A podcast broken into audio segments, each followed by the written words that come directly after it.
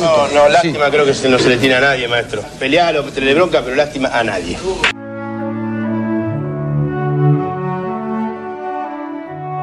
Lástima a nadie, maestro. Literatura, historia y política de la pelota.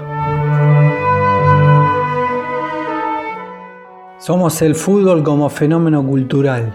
Somos esquina, garrapiñada y tablón. Somos un grito de gol abrazando a un desconocido y el retorno semanal a la infancia. Somos la casilla de Fiorito y somos una pared paternal que le dice un amor no puedo olvidarte. Somos la radio en el hombro como un loro. Somos el fútbol como excusa para contar historias.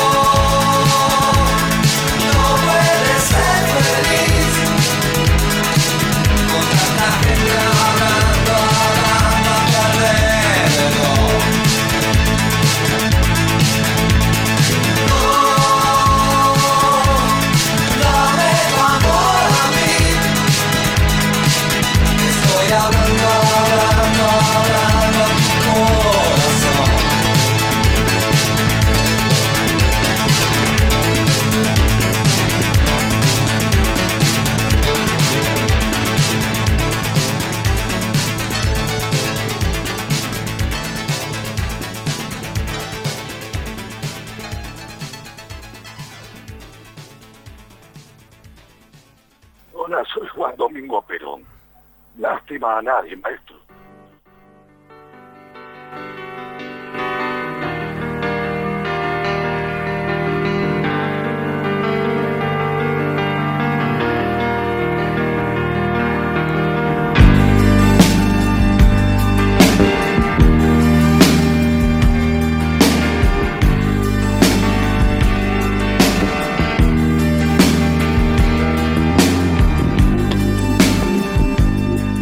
Segundo bloque de lástima a nadie, maestro.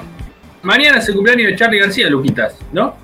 Así es, 69 años cumple mañana Charlie García y lo voy a invitar a que hagamos varios viajes hacia atrás en el tiempo, pero en ese viaje al pasado vamos a estar yendo para atrás y para adelante bastante. Vamos a arrancar primero en el año 2005, si no me falla la memoria, ustedes me levantan la mano si estoy cometiendo algún error. La noche del 10, ese programa de culto que deberían pasar todas las noches, debería darlo Canal 13, no, ni sé que está, eh, no Guido Casca, no sé quién está en Canal 13 en horario central, pero deberían repetir la noche del 10. Uno de los programas de la noche del 10, diría uno de los mejores, pero todos fueron muy buenos, fue Charlie y Diego le escribió, fue para el cumple de Charlie justamente, en octubre, le escribió Diego en una pizarra, le puso, feliz cumple Charlie, son mi genio eterno.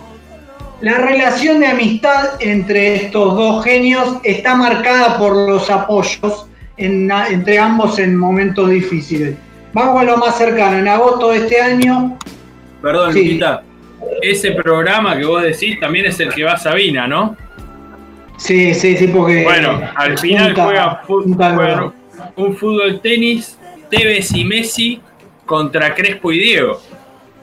Mirá, no recordaba eso. Pero dato, bueno, ¿de dónde dato de color.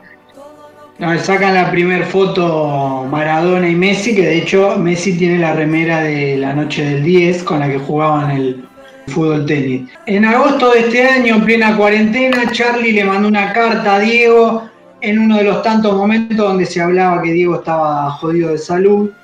Y la carta decía así, querido amigo, yo pasé por internaciones en las que gasté dos o tres años de mi vida en clínicas escuchando a psicólogos que niegan a gente diferente.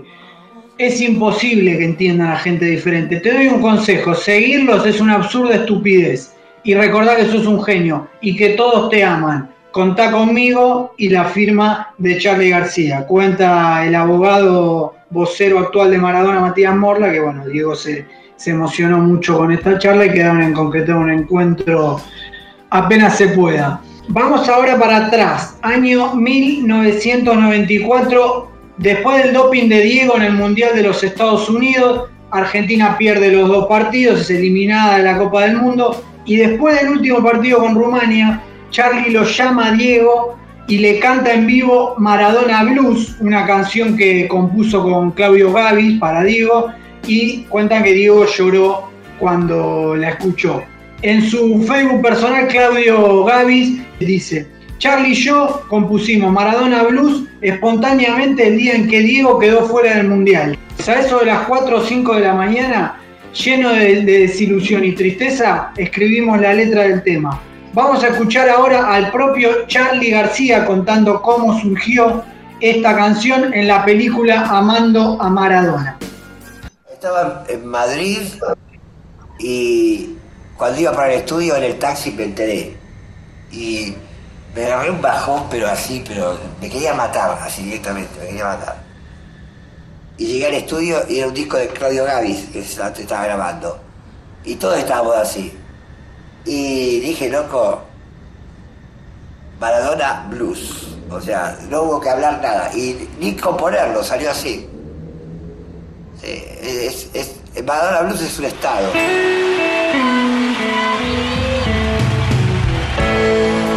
Yo ya no existo sin pasado.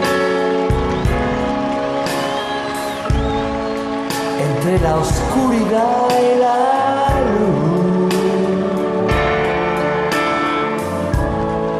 Yo sé que existo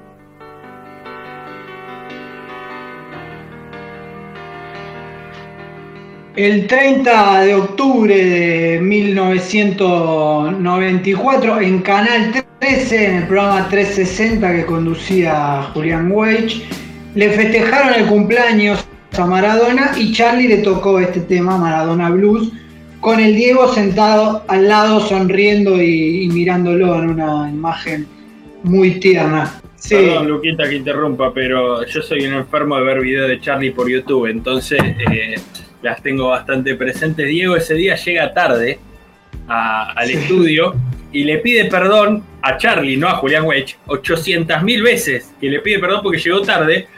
Y eh, Charlie y Diego empiezan a manejarle el programa, hacen lo que tienen ganas y Julián Weich intenta disfrazarle que le- se, se le terminó el programa, ya no es mal conductor y no puede hacerlo. Es muy, muy, muy divertido. Sí, encima cuando están empezando los acordes de Maradona Blues, es verdad, Diego dice dos veces, perdón por llegar tarde, perdón por llegar tarde, no pude, no pude venir antes, algo así. El programa cierra con el himno nacional argentino, como tiene que ser, con Maradona ya abrazado a la Claudia. Vamos ahora un año después, octubre de 1995. Maradona volvía a Boca Juniors, volvía a la bombonera no como hincha, no como dirigente, no como técnico, como jugador de fútbol y jugaba un partido, había un partido que era una excusa en realidad, eh, por el torneo Boca Colón. Charlie fue a ver el partido y se perdió en los pasillos de la bombonera como si fuera para combinar ahí en, en el obelisco entre Diagonal Norte, 9 de julio, combinando algún subte, se perdió los pasillos de la bombonera, en vez de salir al palco, que imagino que era donde quería ir, terminó saliendo directo a la cancha, estaba con Juanse y con el zorrito Bonquistero. Lo gracioso fue que estaba toda la bombonera explotada esperando a Diego, imagínate era la vuelta de Maradona después de, creo, 14 años, como jugador de Boca, y aparece Charlie García en la cancha. O sea, estaban todos esperando a Diego y aparece, aparece Charlie. Pero no fue la primera vez que Charlie se metió en un pasillo equivocado y salió donde no tenía que salir. Al revés, fue la primera vez, pero tendría una secuela. eh, Ah, repitió. calculo que. Esto que es 95, ¿no? Sí. Nueve años más 95. tarde, creo que nueve años u ocho años más tarde, eh, fuimos a ver a Charlie al Polideportivo de Mar del Plata cuando había sacado influencia y el recital estaba anunciado a las nueve de la noche. Había sucedido una ridiculez que las plateas eran más baratas que el campo, pero el campo era campo, no era campo sentado. Entonces la gente ya desde temprano había sacado platea y se tiraba directamente al campo. Y Charlie no aparecía, eran las 10, 11 de la noche y Charlie no aparecía y en un momento ya había gente que se empezaba a ir y de la nada aparece por el lado contrario del escenario, adentro del campo, en pleno campo, rodeado de gente, aparece Charlie solo y cuando los de la seguridad se dan cuenta, bueno, ya era medio tarde, estaba toda la gente tirada encima como un hormiguero, pero bueno, Charlie se ve que le gusta perderse por los pasillos de los estadios. Así Maradona, pero los dos en ese momento tenían como un mechón en el pelo. Recordamos que lo de Diego, hay alguna gente que lo dice que se lo hizo como una respuesta a Daniel Alberto Pasarela, la época que estaba la selección dirigida de una manera un tacto dictatorial, que el pelo largo no, que si tengo un jugador homosexual no lo convocaría. Bueno, Maradona en respuesta a eso se metió el, el mechón ese pero surgió en, en, cuarentena, también surgió un especial por los 20 años de fútbol de primera, donde se muestran las imágenes de la noche posterior a esa vuelta de Diego con el partido contra el Colón de Santa Fe, que fue, se juntaron a ver el partido, hicieron un festejo en el Soul Café, que era un emprendimiento gastronómico que inauguraba ese día el Zorrito Bonquintiero, y en la imagen se ve que está Charlie, está Maradona, está Claudia Villafañe, atrás aparece Titi Fernández, y con él me comuniqué y le pregunté cómo se gestó la presencia tanto de él como del ruso Ramenzoni, que era el otro periodista de fútbol de primera, en la inauguración del Soul Café, que en realidad lo usaron para festejar la vuelta de Maradona a Boca.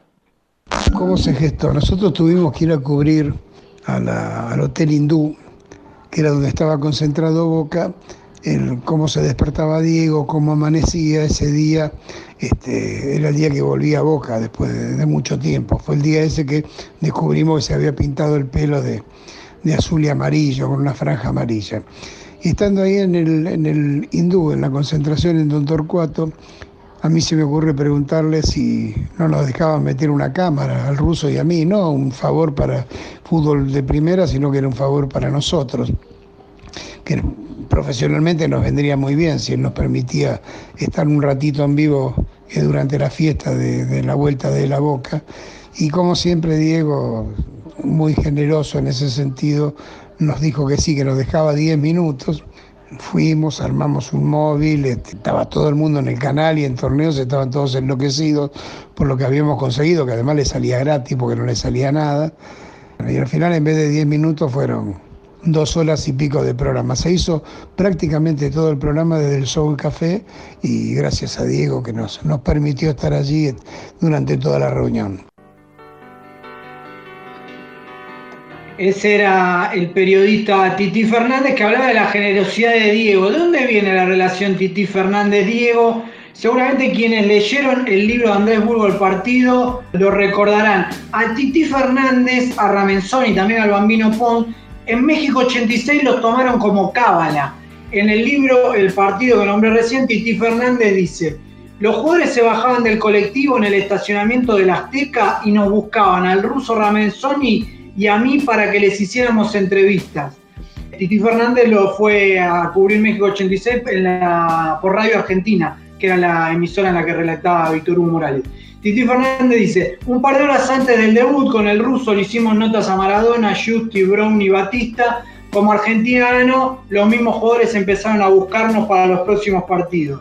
Después el ruso Ramenzoni en el mismo libro completa y dice, de los dos a mí me tocaba entrevistar a Maradona. Faltaban dos horas para el partido con Inglaterra. Ahora parece un delirio. Hubo un partido en el que el portón que daba al vestuario estaba cerrado y Maradona empezó a preguntar, Ruso, Titi, ¿dónde están? No querían salir a la cancha hasta que le hiciéramos nota. Esto mismo en mi historia, mi verdad, creo que se llama el libro de, Diego que cuenta, eh, que da su visión sobre México 86. Maradona dice que es verdad esto, que eran cábala, tanto Russo Ramezoni como Titi Fernández, lo buscaban los propios jugadores de los periodistas a darle su testimonio antes del partido. México 86, mi verdad, mi, mi mundial. Ahí está. Pero bueno, volvamos al 7 de octubre de 1995, en ese festejo posterior a la vuelta de Maradona. Como decía, estaba Maradona en el medio de la, de la escena, a su izquierda estaba Claudia Villafañe y a la derecha estaba Charlie García. Entonces, ya que estaba Titi Fernández ahí, le pregunté, ¿por qué se sentó Charlie justo al lado de Diego? Si era tan, tan fuerte el vínculo, qué es lo que vio él ahí en esa noche, y esto nos respondió. ¿Cómo se sentó Charlie ahí? No sé, creo que Diego tenía admiración por Charlie y Charlie también tenía admiración por Diego. De, hecho, ese día en la cancha el zorrito Fonquintiero que tenía llegada a los dirigentes de Boca, de hecho era cuñado de Macri, él estaba casado con una hermana de la señora de Macri, bueno, tocaba con, con Charlie, lo llevó a la cancha y Charlie entró a la cancha, estaba a full, repleta de gente, Charlie no entendía nada, como a la noche, a la noche estuvo ahí, a mí me acuerdo que yo le pregunté por algo, cómo había vivido el momento de la cancha, no sé, me respondió cualquier fruta, pero bueno, Charlie. Y estaba sentado al lado de Diego porque Diego lo quería y porque él lo quería Diego. Y, nada, se juntaron dos, dos grandes personajes y, y quisieron pasarla bien, supongo.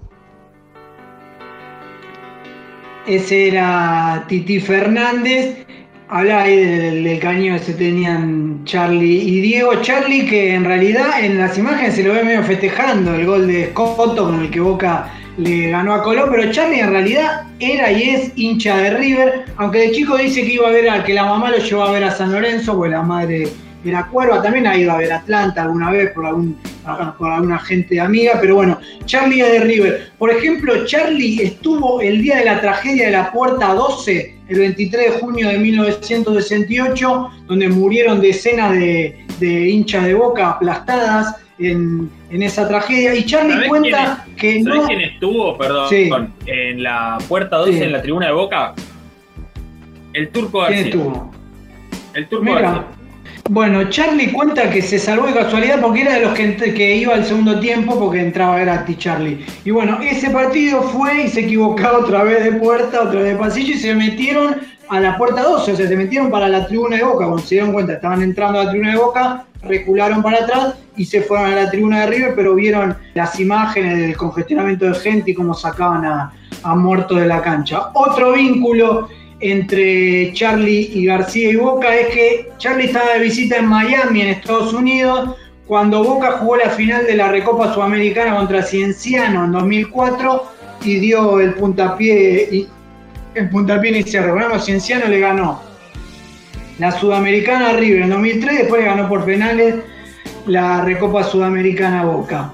Pero para cerrar el aniversario de ese hermoso e histórico 7 de octubre de 1995, como cada cosa de Diego, no terminan los partidos cuando el árbitro repite su inicial, sino que hay muchas historias hasta que finaliza el día. Ese día terminó con una pregunta de Titi Fernández y una respuesta histórica de Diego, el te espero en Segurola y La Habana, pero bueno, le preguntamos a Titi que nos diga cómo surgió esa respuesta de Diego y ahí esto nos respondió. Estábamos charlando, yo ya había hablado en la cancha con él después del partido, porque Torresani lo había acusado, que él no lo echó el árbitro, sino que lo echó Diego. Y a la noche, obviamente, no, recuerdo exactamente cómo fue la charla, pero en un momento le dije, bueno, mira, te acusó Torresani. Y ahí es donde fue, dice, nada, que son, todos guapitos de pico, pero después no, te duran un minuto. Yo decía a Torresani que yo le espero en Habana 43 días, seguro le La Habana, no me dura ni un round. Eh, así fue que se dio la, cosa, pero quedó como una de las frases históricas de las respuestas de Diego de todos los tiempos, ¿no? Te espero seguro La Habana. Pero como las anécdotas de Diego son unas telarañas donde todo se une con todo, Julio César Torresani al poco tiempo fue a Boca, al Boca donde jugaba Maradona, o sea, fueron compañeros. Y fue el jugador que metió el gol del empate en el último partido de Maradona como futbolista profesional contra River en el Estadio Monumental. Iba ganando River 1 a 0, gol de la Bruja Berti, un baile bárbaro el primer tiempo. Boca, lo decís, imposible que de vuelta este partido. Mete unos cambios el bambino Veira, bastante polémicos hoy en día. Si no hubiera dado vuelta al partido, creo que sale Canigia y sale Maradona. Juancito me dirá si sí o no. Empata Torresani y lo da vuelta a Boca con, con gol de Palermo y con una cortina hermosa del patrón de Bermúdez. En modo aquí no ha pasado nada. Pero vos me lo nombrás al Turco García, mira, me lo, me lo dejaste servido, porque quería decir que en ese Colón Boca, que fue el regreso de, de Maradona a la bombonera como futbolista de Boca, el 4 de Colón, ¿sabes quién era? Hugo Benjamín Ibarra. Y uno de los delanteros de Colón era el Turco García, que además de tener una amistad con Diego, lo, Diego lo dirigió en, cuando fue técnico de Racing, al Turco. Que además que los dos son de Fiorito. Creo que el turco es más de, de escalada, de, de, un, de, una villita no, más, tirando para, para, escalada. No, el turco dice que vivía a 6, 7 cuadras de la casa de Diego. Pasa que eran de. Creo que ah, el Diego le llevaba 5 años, algo así, o un par de años, entonces por eso no, no tenían relación y después el turco se mudó a Lugano. Pensé que eran de escalada porque, bueno, cuando Diego jugó ese partido a beneficio de Talleres Escalada, estaba casi quebrado, que fue Lanús Talleres, que Diego se pone la, la remera de Lanús. Ese día el Turco García tuvo subido el paravalancha en el medio de, de la barra de Talleres. Pero bueno, volviendo a Charlie García, que era lo que nos había traído inicialmente, después medio que no, nos abrimos por otros lados. Contó en una entrevista a Olé que una vez tuvo una charla casi artística con Diego y le preguntó, si el gol a los ingleses fuera una pintura, una obra, ¿qué nombre le pondrías? Y Diego le respondió, fui al arco y esquivé patadas. Y Diego siempre teniendo la, la respuesta ocurrente a mano. Último datito, eh, datitos, historias futboleras de Charlie García para ir cerrando. Nos vamos a ir metiendo en cosas musicales, ¿sí, Juancito? No, perdón, eso es otra cosa que los une mucho a los dos, más que nada la versión noventosa de Diego y la versión noventosa de Charlie, es eso de siempre tener una respuesta muy, muy ingeniosa a mano. Aparte, bueno, de, del genio artístico de cada uno, el tema de la respuesta rapidísima y muy, muy ingeniosa, eso los lo une.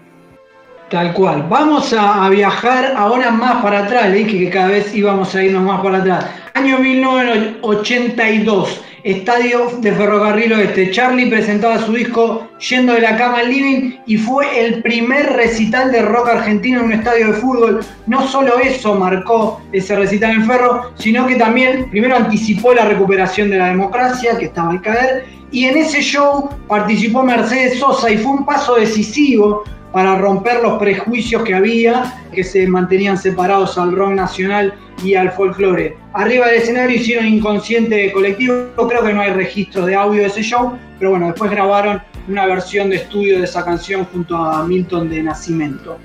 Dos años para atrás nos vamos ahora, 1980. Charlie García en Cerú Girán, Espineta en Espineta Jade, que estaba recién arrancando. Fogoneaban una supuesta eh, rivalidad de los medios.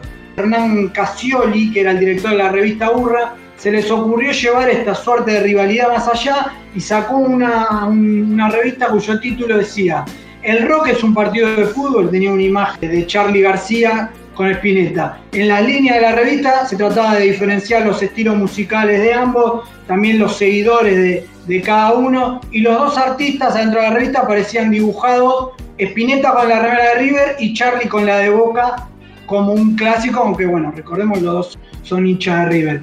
La publicación de esta revista levantó una polémica bárbara entre la gente que la leía y también entre los músicos que hasta ese momento no tenían una gran relación, pero como respuesta a esto decidieron responder con un show en conjunto e hicieron esos cuatro recitales memorables en septiembre de 1980 en el Estadio Obras ante 20.000 personas. Todos los shows de obras arrancaron de la misma manera. Spinetta tocaba los primeros acordes de ¿Qué ves el cielo? Después se sumaba Charlie García en piano y lo cantaban juntos y la segunda canción era una versión de Spinetta del tema de Sui Generis, cuando me empieza a quedar sola. El cierre fue siempre igual, cerraban con, las dos, con los músicos de las dos bandas en el escenario, haciendo Cristálida y Despierta Tenena. La revista Burra se alejó del humo, cubrió el promocionado show y puso Cuando todos pateamos hacia el mismo arco, fue el título de la crónica de ese show. Para ir cerrando, cuatro años después, verano de 1984, se juntaron García y Espineta con la idea de hacer algo juntos Luis Alberto aportó algunas opiniones para el tema Total Interferencia, que fue, estuvieron escuchando de cortina acá durante todo el bloque, tema que después Charlie usó para cerrar el disco Piano Bar. En 1985 ya se juntaron concretamente en un estudio para sacar un disco, grabaron maquetas de tres canciones, La Pelícana y el Android de Spinetta, Hablando a tu corazón, que también escuchamos de Charlie, y compusieron una en conjunto llamada y conocidísima Rezo por vos Canción cuya idea inicial fue de Spinetta, Charlie le aportó el riff que identifica la canción y también le mejoró y le cambió la letra inicial del, flaco. La presentaron en Canal 7, en la televisión, pero bueno, después del disco en conjunto quedó trunco, hubo diferencias artísticas. La canción igual fue grabada por Spinetta en el disco Privé de 1986 y por Charlie en parte de la religión de 1987 la, productora, la, no sé si era DBN o donde, o Pelo, creo que era Pelo donde habían grabado eh, la, canción, sí sacó la famosa versión original grabada por los dos y está incluida en el disco Grandes Éxitos de García de 1986. O sea, primero estuvo en el Grandes Éxitos y recién después la grabó Charlie en un disco propio. Rezo por vos está inspirada en la poetisa mexicana Sor Juana Inés de la Cruz, y la frase morir sin morir es una adaptación de un poema de ella. El 23 de octubre de 2009, que mañana se cumplirían 11 años, pasó esto que vamos a escuchar a continuación en el Estadio Vélez en el medio del concierto subacuático de Charlie García.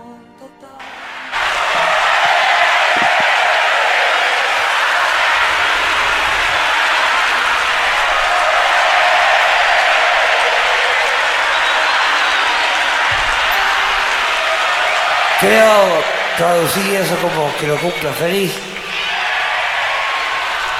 Bueno, un año menos.